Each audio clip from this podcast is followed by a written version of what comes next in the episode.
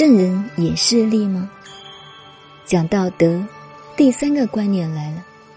我们看中国历史，儒家思想为什么对尧舜禹、汤文武、周公这样推崇？以前我有一个老朋友，他比我大几十岁，是我的忘年交，四川人，自称为厚黑教主的李宗吾。此人当系大家都知道，他本人道德非常好。喜欢故意骂人，我劝他少骂人一点，不要提倡厚黑学。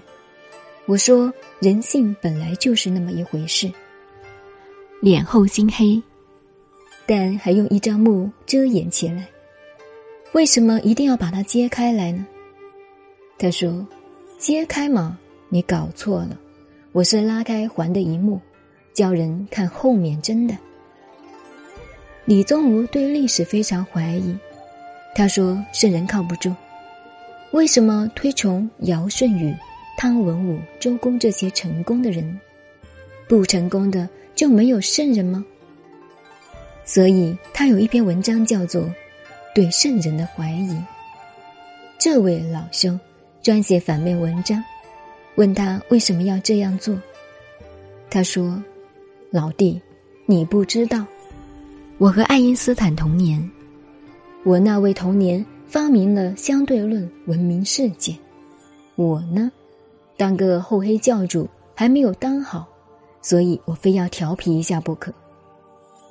此人很妙，我认识他时他已经六十多岁，整天不吃饭，老喝酒，喝酒就饱，精神道德都很好。讲到这里。再回头讲正题，孔子为什么推崇尧舜禹、汤文武、周公等等？第一，有道德思想，没有德业的成果，只能说他有道，不见得有德。有道德的思想，又有德业的成果，道与德配合，才叫做道德。历史上，道家、儒家都提到。尧舜禹、汤文武、周公，是因为那时谈到为政，讲究德字；到秦汉以后，只讲事功。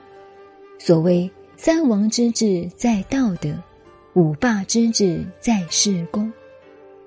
王霸之不同在于此，等而下之，连霸业都谈不上，连事功都没有。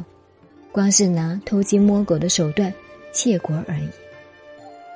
这几句话虽然简单，解释起来却有一大堆的意思。我们把它整个了解了，就晓得它的价值。